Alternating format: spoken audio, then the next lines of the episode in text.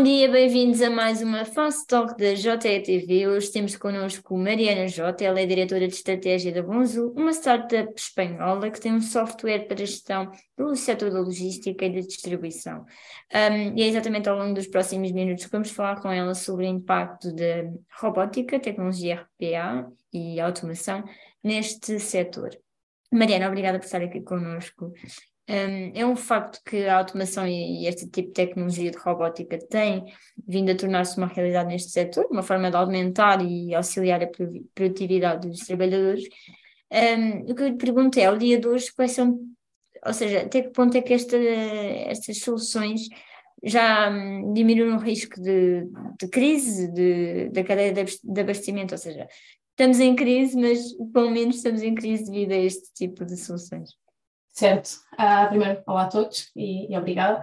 Um, pronto, basicamente eu, um, toda esta parte de digitalização, automatização tem vindo a crescer bastante e, portanto, tivemos aqui esta situação da, da pandemia que veio trazer até novas oportunidades nesse sentido, portanto, acabámos por ver um crescimento grande uh, relativamente a soluções de automatização e robótica e, e, portanto, acaba por, ou seja, estamos cada vez mais preparados para implementar estas soluções nas empresas, enquanto que no início, se calhar, era um risco, porque haviam aqui algumas questões por trás, neste momento, cada vez mais a oferecer soluções nesse sentido e, portanto, também há cada vez mais empresas a adotar essas soluções no sentido de conseguirem também um, ir ao encontro das necessidades do mercado e o crescimento também de, do número de entregas e necessidade de digitalizar e automatizar alguns processos, porque sem essa digitalização seria às vezes um bocadinho complicado fazer face a um crescimento grande que houve durante, durante a pandemia de, das entregas de forma sustentável, portanto, ter que, com os mesmos recursos, conseguir entregar o mesmo. Portanto, aqui vou, esta necessidade por parte das empresas de, ok, estamos numa altura que necessitamos de, de, digitalizar muitos processos e conseguir fazer face a este crescimento.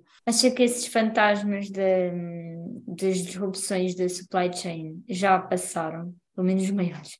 Ok, ainda, ainda existe se calhar algum, ou seja, acredito que ainda há várias oportunidades de, de melhoria na supply chain, ok? Portanto, ainda temos aqui, uh, ou seja, não é que não estamos melhor do que estávamos antes, sem dúvida, estamos a, a ver uma evolução no setor grande, mas acredito que ainda hajam aqui várias oportunidades de crescimento e vejo que as empresas também estão mais receptivas a fazer essas mudanças. Portanto, já trabalhamos com clientes que já têm, por exemplo, armazéns super automatizados e robôs dentro do próprio armazém a fazer trabalhos que antes eram feitos manualmente.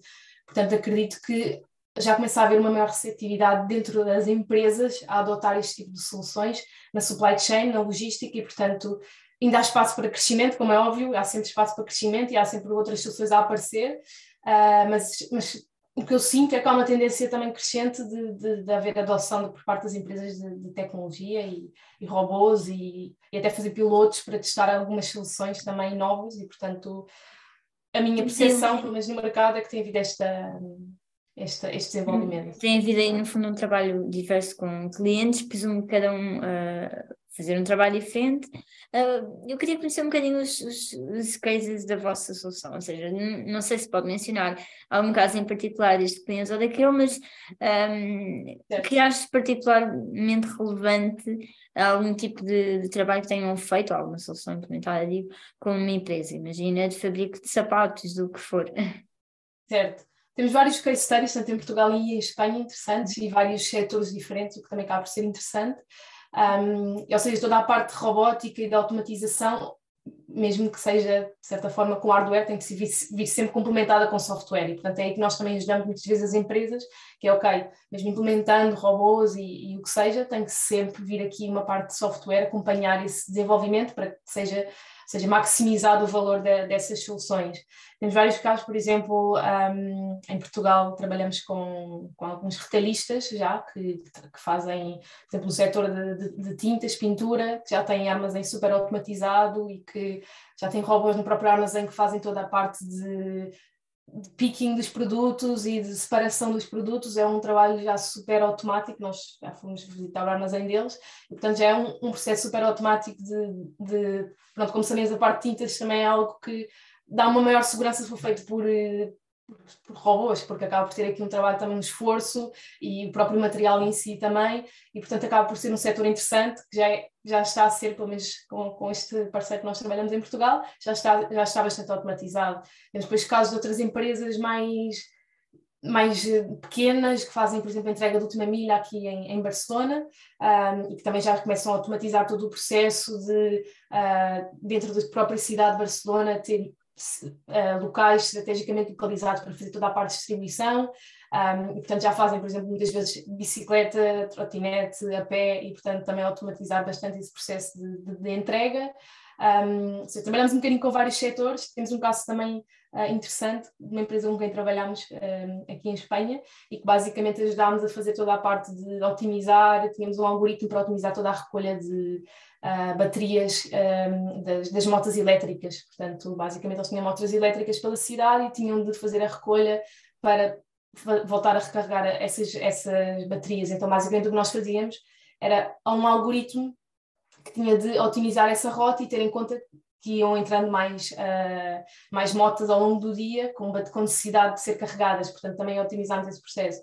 Portanto, acaba por ser interessante, porque há vários uh, cases e, e, e, estar associado toda a parte de hardware como software. Portanto, mesmo acaba por ser personalizável, se é que podemos dizer. Sim, sim, sim. O software acaba por ser personalizado para cada setor. Portanto, também atua no software, mas mencionou também a questão do, do hardware, ou seja, um, a Vonzu uh, investir ou comercializar hardware está fora de questão neste momento. O vosso foco é, é o software. Sim, o nosso foco é o software, exatamente. Claro que precisa, ou seja, é sempre bom que as empresas também acompanhem uh, em termos de, de, hardware, portanto, é bom trabalharmos com empresas que têm um armazém já super automático e que os processos já são automáticos, não é? Portanto, aqui ajuda sempre a ter essa parte de hardware.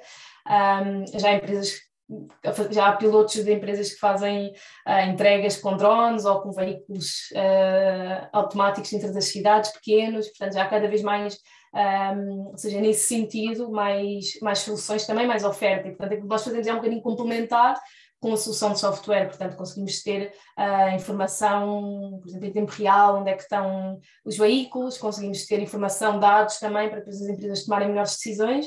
Portanto, eu acho que aqui é um complemento. Nós, neste caso, oferecemos o software, mas é complementado sempre com robótica e, e os próprios processos. Complementar com robótica e complementar com pessoas. Fala-se muito sempre nesse verbo, mas isso também há que aplicar o verbo substituir, em certos casos assim, para mim acaba por ser um, ou seja, também acaba por ser um complemento, porque, ou seja, as pessoas, de certa forma, muitas vezes pensamos, ok, vão entrar robôs, as pessoas acabam por ser substituídas e então se calhar já não precisamos dessas pessoas, mas para mim, para já sabemos que o setor está em crescimento e portanto precisamos de mais pessoas no setor, portanto acaba por se não tivermos robôs, vamos ter que ter sempre, se calhar, ainda mais pessoas a trabalhar no setor e se calhar nem é essa disponibilidade.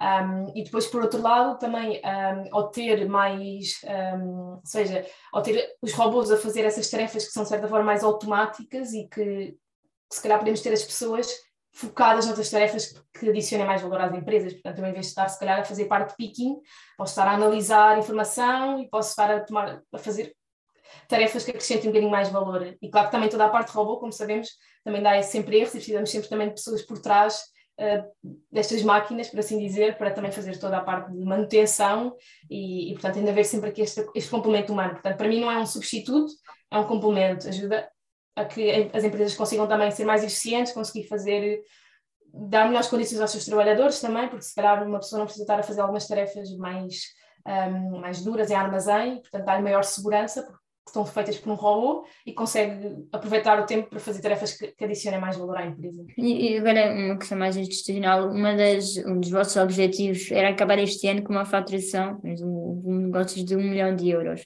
Será cumprido? Vamos ficar lá perto, não, não será cumprido na totalidade, mas estamos, estamos perto desse valor. O ano também ainda não acabou, ainda temos mais uns, uns 15 dias que estamos a. Ou seja, estão a entrar vários projetos também interessantes para o início do próximo ano e, e portanto, vamos ficar lá perto, na verdade. Já têm projetos em carteira para o próximo ano? Sim, sim, sim. Já temos vários projetos que vão, vão arrancar no início de janeiro, ou seja, com empresas aqui em Espanha e, e mesmo em Portugal e que já estamos numa fase de implementação para iniciarem e arrancar em janeiro. Portanto, foi um bom ano e vários projetos já com, com foco no próximo ano e, e crescimento, sem dúvida. Então está otimista para 2023? Sim. Otimista e cautelosa, como se usa agora. Exatamente, otimista e cautelosa, sim, sim, acho que sim. Acho que vai ser um bom ano. Temos também aqui várias, seja, vários objetivos e estratégias de crescimento, não só também se calhar fazer aqui algumas parcerias e tentar entrar em novos mercados. E, como sabemos, é um, é um setor que está a crescer e que existem várias oportunidades, não só em Portugal, Espanha, noutros países, e portanto acreditamos que temos uma, ou seja, já temos solução mais que validada e, e, temos tudo para continuar a crescer, portanto temos vindo a crescer e, e acredito que vai, vai, vai continuar a ser. Eh, então haverá novas geografias em 2023 da parte da Bonsul? Queremos que sim, ou seja, é o objetivo. Temos, neste momento estamos muito focados em Portugal e Espanha, porque são os mercados principais e também não temos a nossa equipa. E sei, será a França, pelo seguimento da Europa, obviamente, ou Itália?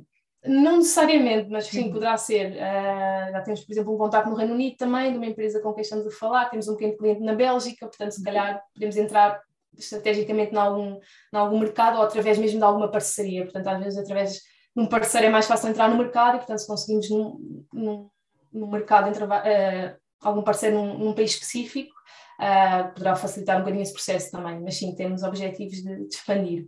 Muito bem, muito obrigada Mariana, obrigada por nos ter acompanhado também assim em casa nesta rubrica de curtas entrevistas. Resta-me desejar-lhe um Feliz Natal e continue a acompanhar as nossas notícias em jornaleconómico.pt.